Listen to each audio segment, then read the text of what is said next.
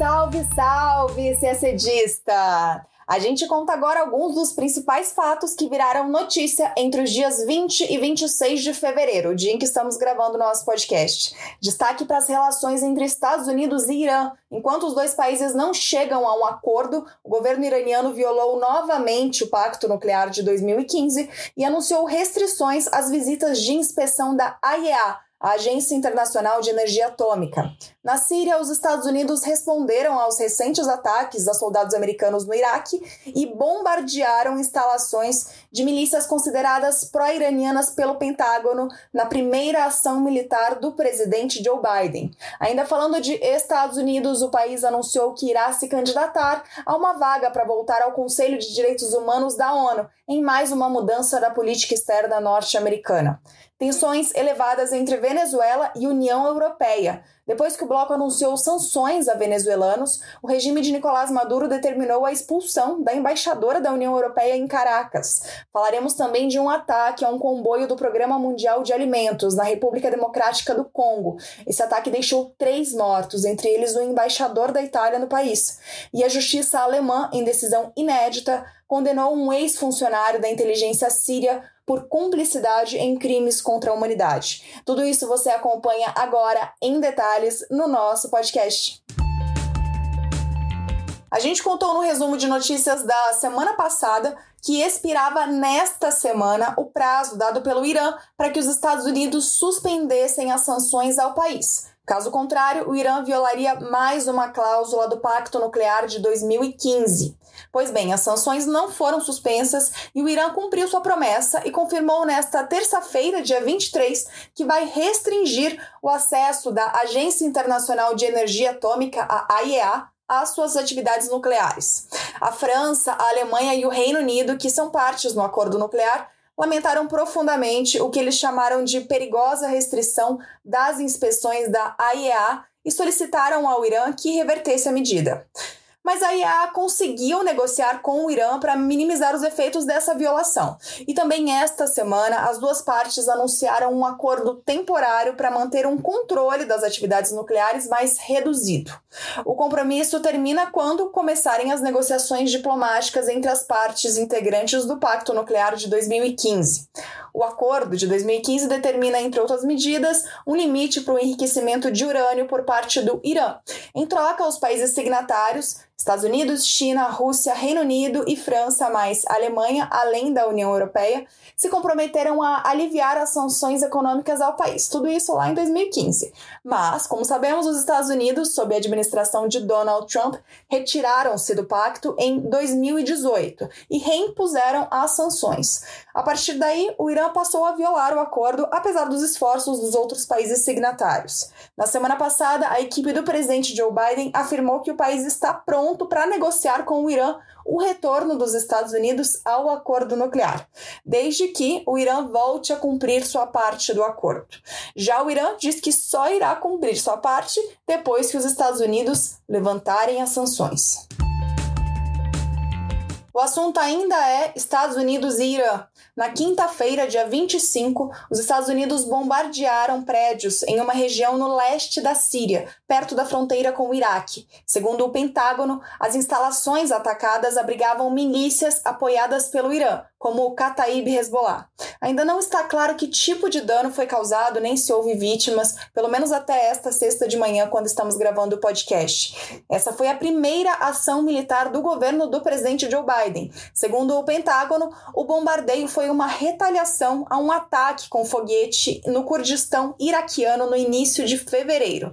Esse ataque atingiu um complexo militar onde se encontram soldados da coalizão liderada pelos Estados Unidos. Naquele atentado no Iraque, Iraque, um empreiteiro filipino que trabalhava para os norte-americanos morreu e outras seis pessoas ficaram feridas, entre elas quatro terceirizados norte-americanos e um membro da Guarda Nacional dos Estados Unidos.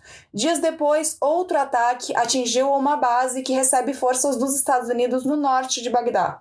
E ainda no início desta semana, mais foguetes atingiram a zona verde de Bagdá, onde fica a embaixada norte-americana e outras missões diplomáticas. O Irã nega qualquer participação nesses eventos.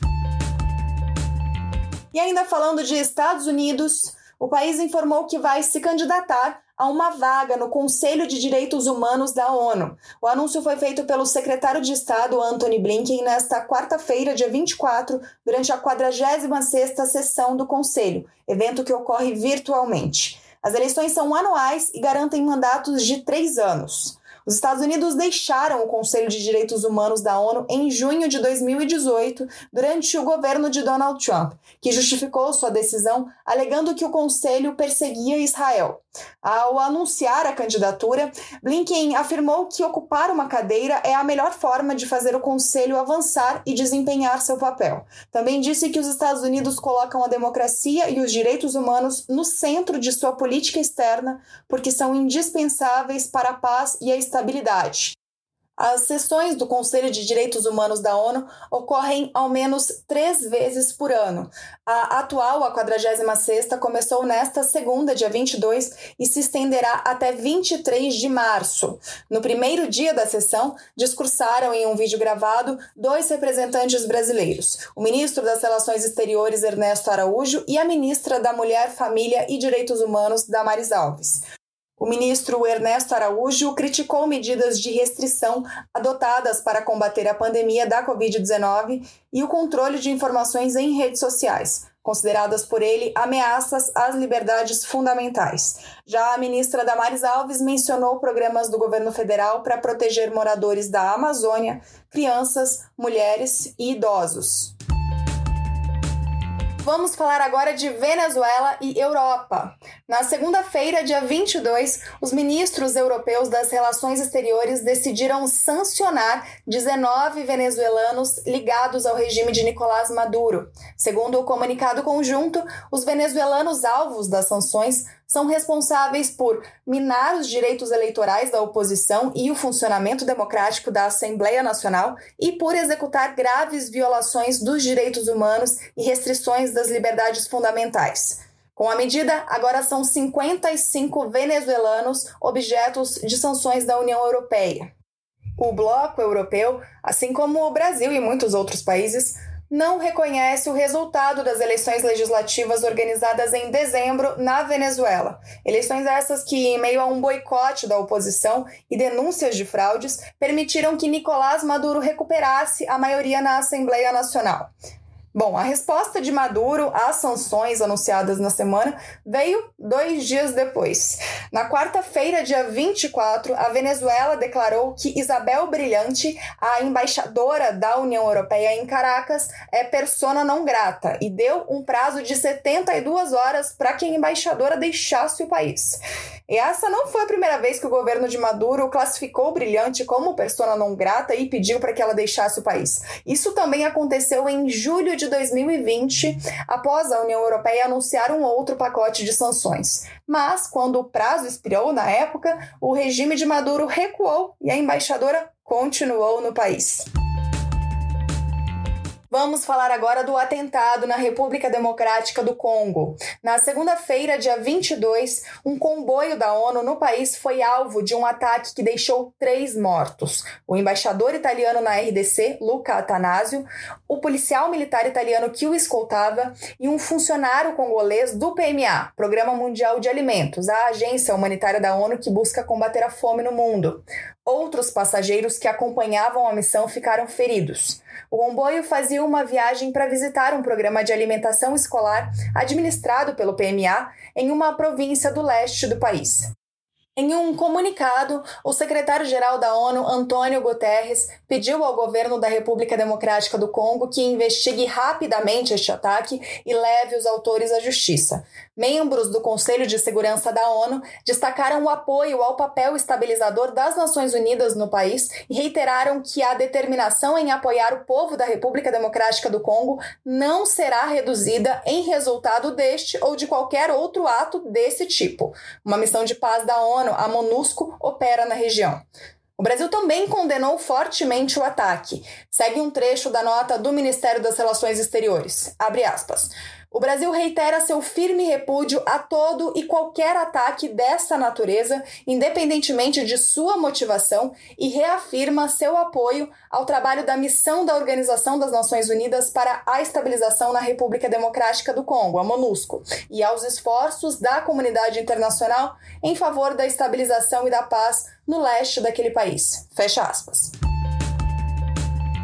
A Justiça da Alemanha condenou um ex-integrante do Serviço de Inteligência da Síria a quatro anos e meio de prisão por cumplicidade em crimes contra a humanidade. Esta é a primeira vez no mundo que um tribunal se pronuncia sobre um caso relacionado à repressão do regime de Bashar al-Assad contra as manifestações pró-democracia organizadas na Primavera Árabe em 2011. A alta corte regional de Koblenz, no oeste alemão, considerou o sírio Eyad al-Gharib culpado de ter participado em setembro e outubro de 2011 da prisão e entrega de pelo menos 30 manifestantes a um centro de detenção secreto do governo. A sentença foi divulgada na quarta-feira, dia 24. Eyad al-Gharib trabalhou nos escalões mais baixos da inteligência da Síria até desertar em 2012 e fugir em fevereiro de 2013. Ele chegou à Alemanha em abril de 2018. A acusação afirmou que ele foi uma peça na engrenagem de um sistema em que a tortura era praticada em escala quase industrial. A justiça alemã ainda está julgando outro ex-funcionário do regime de Bashar al-Assad por crimes contra a humanidade. O réu, segundo a acusação, é responsável pela morte de 58 pessoas e pela tortura de 4 mil presos, mas ainda não saiu sentença. O processo deve seguir até outubro. Para julgar os dois casos, a Alemanha aplica o princípio da jurisdição universal, que permite processar os autores de crimes muito graves, independentemente de sua nacionalidade e do local onde as ações foram cometidas. E a gente termina o nosso podcast por aqui. Uma ótima semana, bons estudos e até sexta-feira que vem.